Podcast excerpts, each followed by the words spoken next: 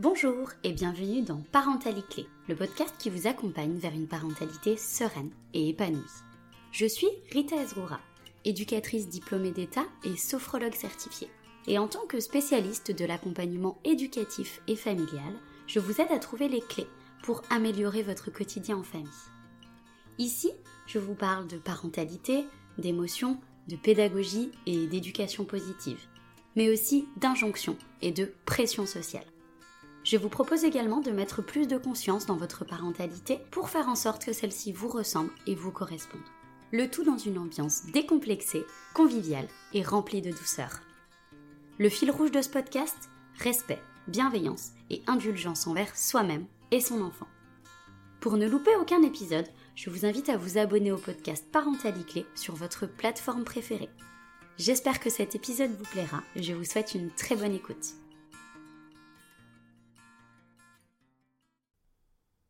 Dans le dernier épisode de Parentalité Clé, je recevais Margot Maréchal, psychologue à Lyon 6e, pour aborder avec moi le sujet des mécanismes de violence conjugale. Aujourd'hui, je vous ai préparé un épisode un peu différent d'habitude, qui est plutôt centré sur vous en tant qu'adulte, vous en tant que parent. L'objectif de cet épisode est de venir mettre en lumière la nécessité de ce qu'on appelle aujourd'hui le développement personnel dans la parentalité.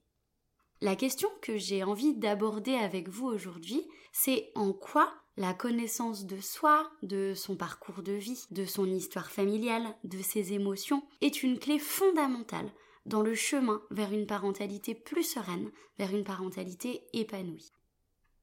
Alors, ce qu'il faut savoir, c'est déjà que la parentalité et la vie de couple, ce sont les deux gros secteurs de notre vie dans lesquels vont se cristalliser le plus de choses qui sont d'ordre inconsciente, qui tiennent de notre histoire de vie, de notre passé, et qu'on a parfois un peu du mal à saisir, qu'on a parfois du mal à comprendre. C'est pour ça que c'est souvent dans la parentalité, que c'est souvent dans nos relations amoureuses, dans nos relations de couple, qu'on se sent dépassé par certains événements, qu'on vit des émotions qui sont parfois euh, incompréhensibles pour nous et qui nous dépassent complètement. Ces choses-là qui viennent se cristalliser et qui sont souvent d'ordre euh, inconscient, elles viennent dans la plupart des cas de notre enfance, voire de notre adolescence. Et c'est d'ailleurs pour cette raison que j'aborde systématiquement, ou presque, la question de votre enfance dans mes accompagnements à la parentalité. Pourquoi? Parce qu'en fait, sans aller creuser du côté de votre enfance, du côté de votre histoire de vie, du côté de votre modèle familial, de votre modèle éducatif, on n'arrivera pas à cheminer en profondeur et sur du long terme sur votre parentalité d'aujourd'hui. Et donc, ces enfants, ces adolescents ont cette capacité euh, magnifique, mais parfois assez euh, difficile à gérer, de venir appuyer un petit peu là où ça fait mal, de venir gratter là où il y a des choses à faire remonter, là où il y a des choses à venir guérir, là où il y a des blessures à venir soigner. Et donc effectivement, c'est pas toujours simple à recevoir, c'est pas toujours simple à vivre et c'est pas toujours simple à gérer. Et donc c'est pour ça que se connaître, connaître son histoire de vie, connaître ses blessures, ça va être une base solide à ce que vous ayez une parentalité plus éclairée, plus en lien avec vous-même et du coup plus apaisée. Alors, quand je parle de la connaissance de soi au service de sa parentalité, je parle dans un premier temps de la connaissance de son histoire familiale pour vraiment comprendre ce qui se joue et ce qui se rejoue dans votre propre parentalité dans votre propre vie de famille. Qu'est-ce que ça veut dire tout ce charabia?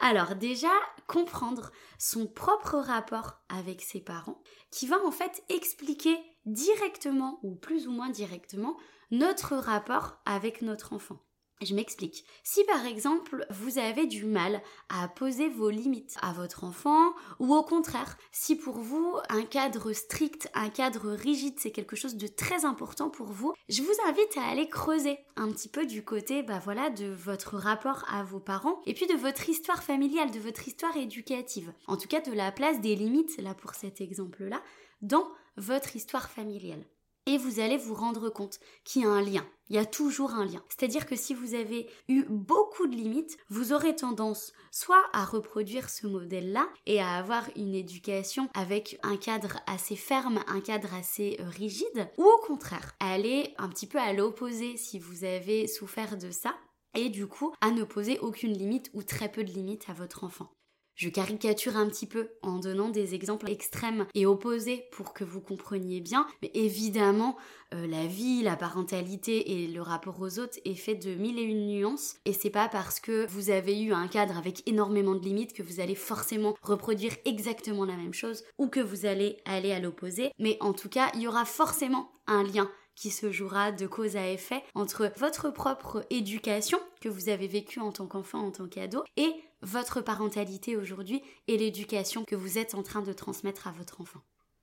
Ou alors, par exemple, ça me fait penser à une de mes patientes qui avait beaucoup de mal à laisser son enfant euh, jouer seul. Et puis, quand on a un petit peu creusé, on s'est rendu compte que elle, quand elle était enfant, elle avait beaucoup joué seule. Et du coup, pour elle, laisser son enfant jouer seul, c'était un petit peu remettre son enfant dans cette situation qui l'avait fait souffrir quand elle était enfant. Et donc, en venant mettre en lumière ça, on est venu montrer qu'il y avait des enjeux qui étaient inconscients, qui étaient même pas liés en fait à des faits actuels et à la situation actuelle, mais vraiment à des peurs de reproduire quelque chose qui venait du passé.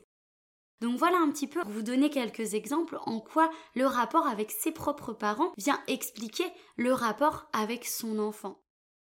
C'est important aussi de venir décortiquer les valeurs de votre famille. Pourquoi? Parce que aujourd'hui, vous avez peut-être des valeurs éducatives qui vous sont propres. Et puis en fait, si vous allez creuser, eh ben vous vous rendez compte que c'est pas forcément des valeurs qui sont hyper importantes pour vous, ou même des valeurs qui parfois font un non-sens avec vos valeurs à vous, mais que vous faites perdurer dans votre éducation actuelle parce que ce sont des valeurs familiales qui sont véhiculées depuis plusieurs années, voire plusieurs générations. Et du coup, ça demande un effort de réflexion, de venir mettre en lumière si ces valeurs, elles sont encore en accord avec nous-mêmes, ou en fait si plus du tout, et si on a envie et besoin de passer à autre chose. Parfois, on véhicule des valeurs dans notre éducation qui sont en dissonance avec nos propres valeurs à nous, sans même qu'on s'en rende compte. Et dans ces cas-là, ça va se ressentir en fait avec un inconfort on va véhiculer des principes d'éducation, on va véhiculer des règles avec lesquelles on ne se sent pas toujours en accord, avec lesquelles on peut même se sentir inconfortable, c'est-à-dire qu'on va ressentir euh, une certaine agitation, parfois une certaine irritabilité, une certaine gêne. Puis en fait, quand on va creuser, bah, on se rend compte que ces valeurs-là, c'est certes des valeurs qui sont présentes dans la famille euh, depuis des décennies parfois, mais qui en fait ne font plus du tout sens pour nous.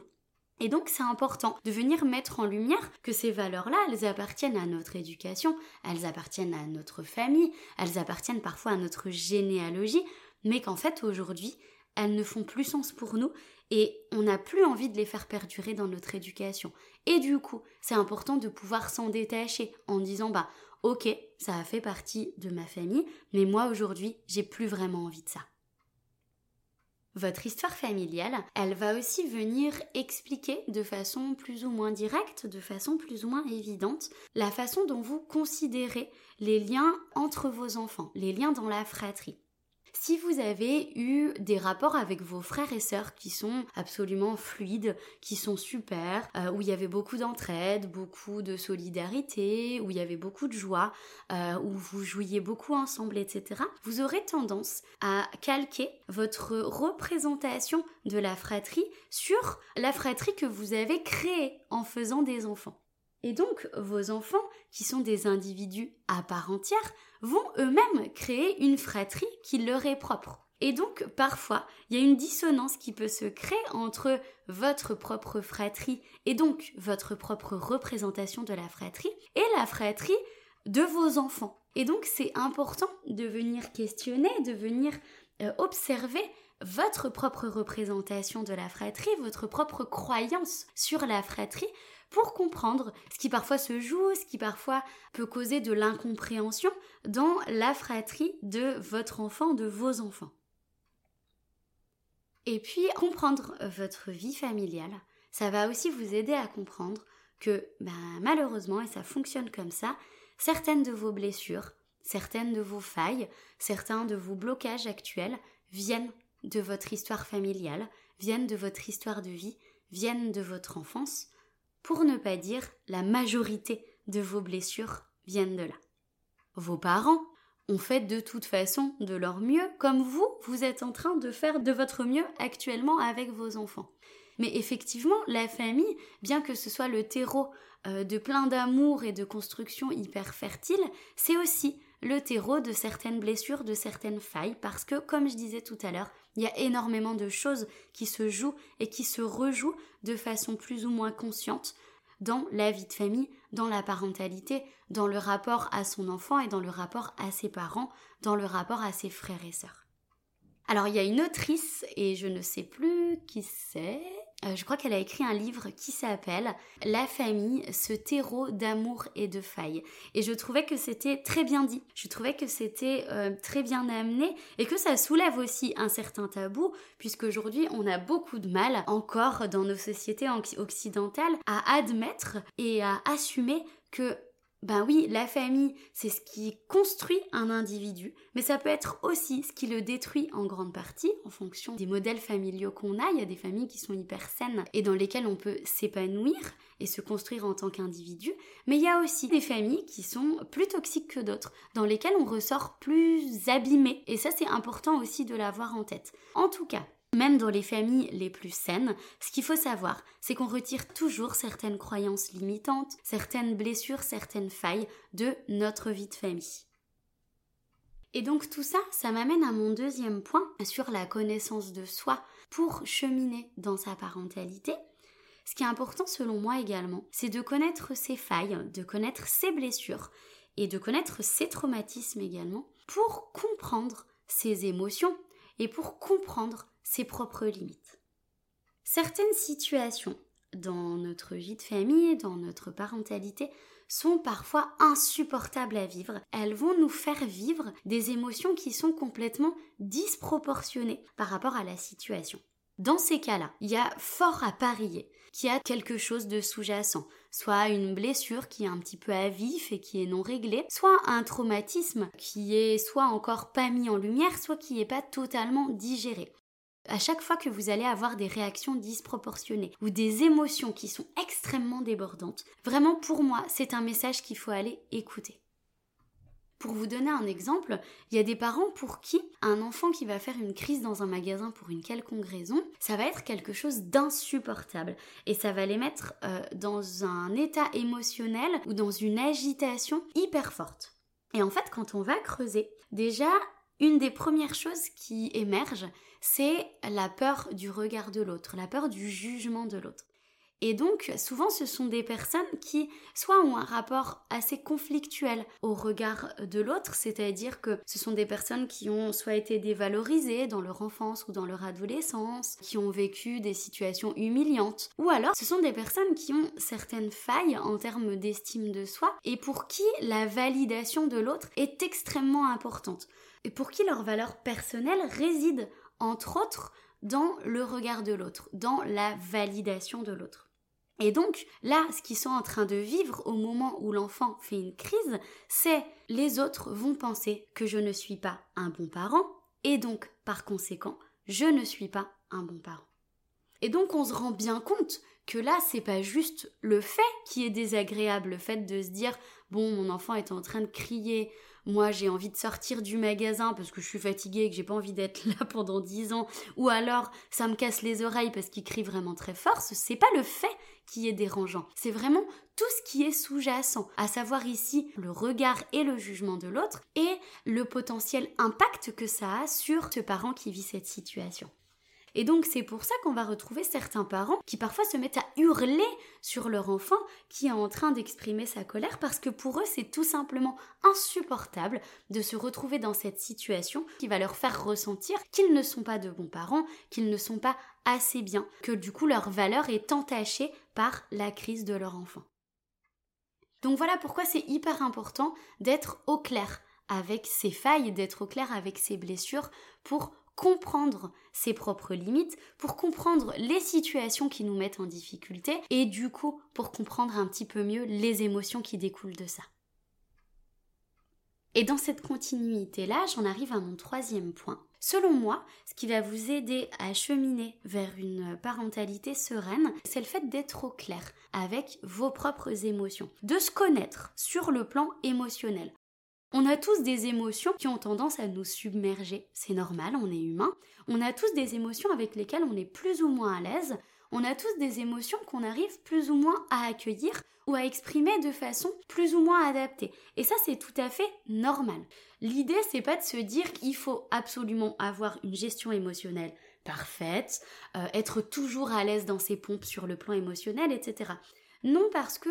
sur ce plan-là, à mon avis, on basculerait sur une nouvelle injonction à la parentalité parfaite et c'est absolument pas le message que j'ai envie de véhiculer dans ce podcast. Aujourd'hui, ce que j'ai envie de vous amener à faire, c'est d'être un peu plus au clair en termes de connaissance de vos propres émotions. C'est-à-dire de comprendre où est-ce que vous en êtes au niveau émotionnel, où est-ce que c'est un petit peu plus difficile pour vous d'accueillir vos émotions, où est-ce que c'est difficile pour vous d'exprimer vos émotions de façon adaptée, de verbaliser vos émotions, d'accueillir vos émotions et de laisser cette émotion vous traverser? Tout simplement être plus en connaissance de vous-même sur le plan émotionnel pour pouvoir, entre autres, mettre plus d'intelligence émotionnelle dans vos réactions. Si vous savez par exemple que la colère, c'est une émotion avec laquelle vous n'êtes pas du tout à l'aise, pour tout un tas de raisons qui tiennent de votre histoire de vie, qui tiennent de votre parcours et qui tiennent à votre individualité de personne, eh ben, vous allez pouvoir prendre beaucoup plus de recul en sachant cet élément-là. C'est-à-dire que si la colère, voilà, vous n'êtes pas du tout à l'aise avec ça, vous n'êtes pas à l'aise avec le conflit, eh ben vous allez pouvoir vous dire ok, moi c'est une émotion qui me met vraiment pas bien, donc je vais plutôt avoir tendance à la laisser redescendre avant de pouvoir l'exprimer, avant de pouvoir la verbaliser. Et donc, dans ces moments-là, vous allez pouvoir mettre plus d'intelligence émotionnelle dans votre réaction, c'est-à-dire que vous allez pouvoir dire à votre enfant ou à votre conjoint ou votre conjointe, bah écoute là, euh, je suis en train de monter en pression, donc pour le coup on va pas parler tout de suite, je redescends, puis en fait on en parlera plus tard. Et là du coup, vous allez utiliser vos propres moyens pour faire redescendre la pression émotionnelle et pour avoir une réaction émotionnelle plus adaptée.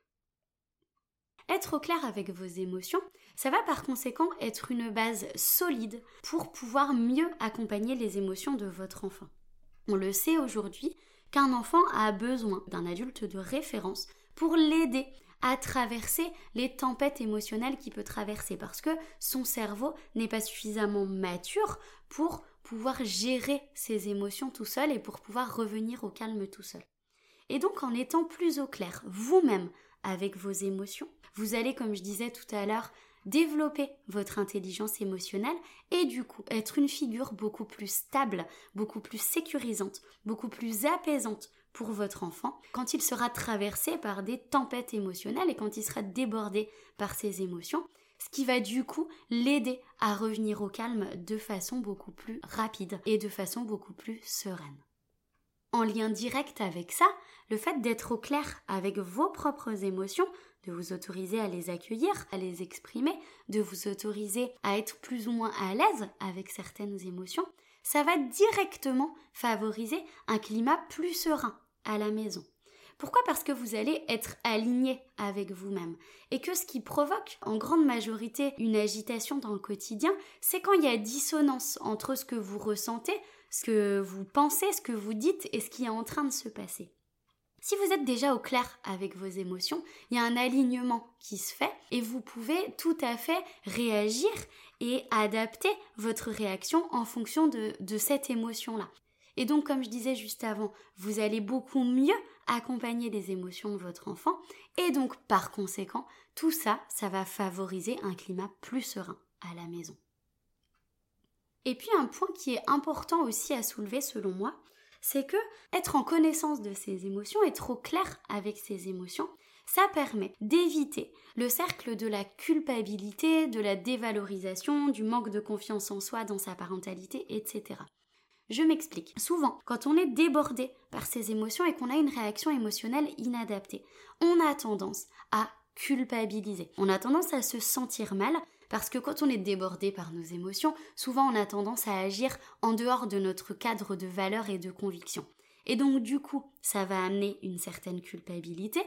Mais si ces situations, elles se répètent parce qu'on n'est pas aligné avec nous dans nos propres émotions, on n'est pas au clair avec nos propres émotions, cette culpabilité, elle va se prolonger et elle va devenir chronique. Et à partir du moment où elle devient chronique, on a vraiment un cercle vicieux qui se met en place. C'est-à-dire, je déborde dans mes émotions, donc je ressens de la culpabilité, donc je me sens mal, je me dévalorise, je trouve que je suis un mauvais parent, que je sais pas faire, etc.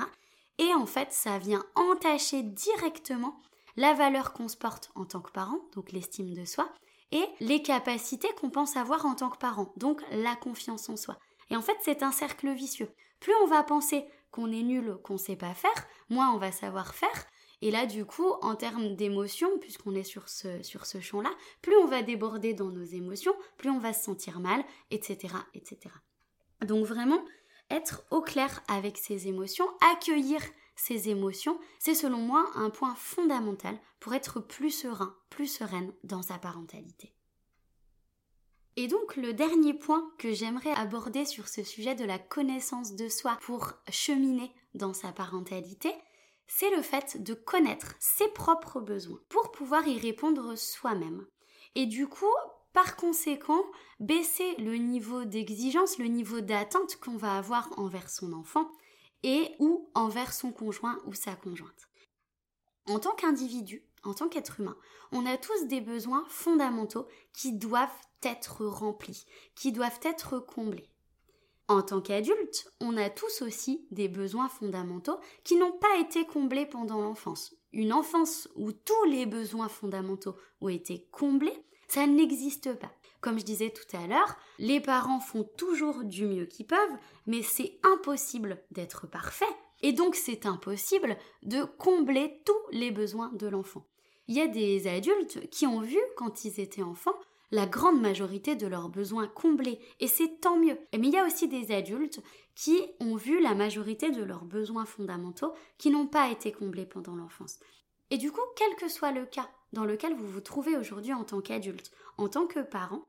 l'idée, c'est d'aller chercher à l'intérieur de vous, c'est d'aller chercher dans votre histoire de vie les besoins qui n'ont pas forcément été comblés et qui ont besoin d'être comblés aujourd'hui. Par exemple, si vous avez été un enfant qui a peu été écouté, qu'on a beaucoup laissé pleurer dans sa chambre, euh, un enfant qui n'avait pas forcément la possibilité de s'exprimer sur ses besoins, sur ses envies. Eh bien, il y a fort à parier qu'en tant qu'adulte, vous avez un fort besoin d'être écouté. Et par exemple, aujourd'hui, moi je rencontre beaucoup de parents qui crient beaucoup, qui ne supportent pas de devoir répéter à l'enfant, en sachant que l'enfant se construit par la répétition, donc c'est quelque chose de normal. Mais du coup, ces parents-là, ils me disent, je sais que c'est normal de répéter, mais pour moi c'est insupportable de devoir répéter les choses, et c'est insupportable que mon enfant ne m'écoute pas au bout de la première ou de la deuxième fois.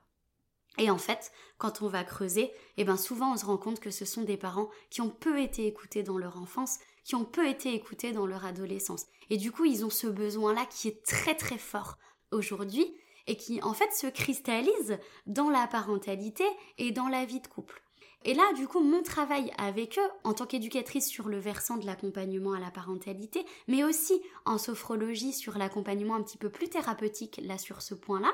c'est de se dire comment vous, aujourd'hui, en tant qu'adulte responsable, en tant qu'adulte qui est en capacité de prendre en charge ses besoins, en tant qu'adulte autonome sur le plan affectif, vous allez pouvoir vous mettre à l'écoute de vous-même, à l'écoute de vos propres besoins et comment vous allez pouvoir y répondre à ces besoins-là. Et donc c'est tout un cheminement, c'est tout un travail. Mais déjà, si vous êtes en connaissance de vos besoins actuels à l'instant T, si vous êtes en connaissance de vos besoins qui ont été plus ou moins comblés, qui ont été plus ou moins délaissés dans votre enfance, vous allez mettre beaucoup plus de conscience dans les attentes que vous allez avoir envers votre enfant, envers votre conjointe ou votre conjoint, et envers les exigences que vous pouvez avoir aussi auprès d'eux. Et donc le fait d'être plus en conscience va vous permettre de prendre plus de recul et de prendre vos responsabilités sur ce point-là, à savoir de vous dire OK, bon ben là, c'est en fait quelque chose qui m'appartient. Certes, il y a certains besoins qui vont être comblés dans la relation de couple, certains besoins qui vont être comblés dans la relation parentale, dans la relation familiale, parce que nous sommes des êtres de relation, nous sommes des êtres sociaux et donc c'est comme ça qu'on fonctionne, Mais quand même, aujourd'hui, en tant qu'adulte responsable, moi, je vais pouvoir prendre en charge mes propres besoins. Et donc voilà les quatre gros points, les quatre gros domaines qui, selon moi, sont importants d'aller creuser pour être plus au clair avec soi-même, pour se connaître un peu mieux, et donc du coup pour cheminer de façon plus sereine dans sa parentalité, et donc pour avoir une parentalité qui nous ressemble. C'est le moment pour moi de clôturer cet épisode de podcast. Et avant de vous dire au revoir, j'aimerais vous indiquer vers qui vous pouvez vous tourner, vers quel type de professionnel vous pouvez vous tourner pour cheminer vers la connaissance de vous-même, pour creuser un petit peu plus sur votre histoire de vie, votre histoire familiale, pour être un petit peu plus au clair sur vos besoins, sur vos émotions, etc. Alors déjà, selon moi, le professionnel de référence pour vraiment aller creuser comme ça sur ce type de cheminement pour avancer sur ce qu'on appelle son développement personnel, ça va être le ou la psychologue, le ou la psychothérapeute. C'est vraiment le professionnel de référence qui va vous permettre de cheminer en profondeur sur la connaissance de vous-même et de votre histoire de vie. Après, pour vous permettre de cheminer justement sur ce versant de la parentalité, qui est un domaine dans lequel se cristallisent énormément de choses, dans lequel il y a énormément d'enjeux plus ou moins conscients, il y a les accompagnements à la parentalité que je vous conseille vraiment de mener auprès d'un éducateur ou d'une éducatrice.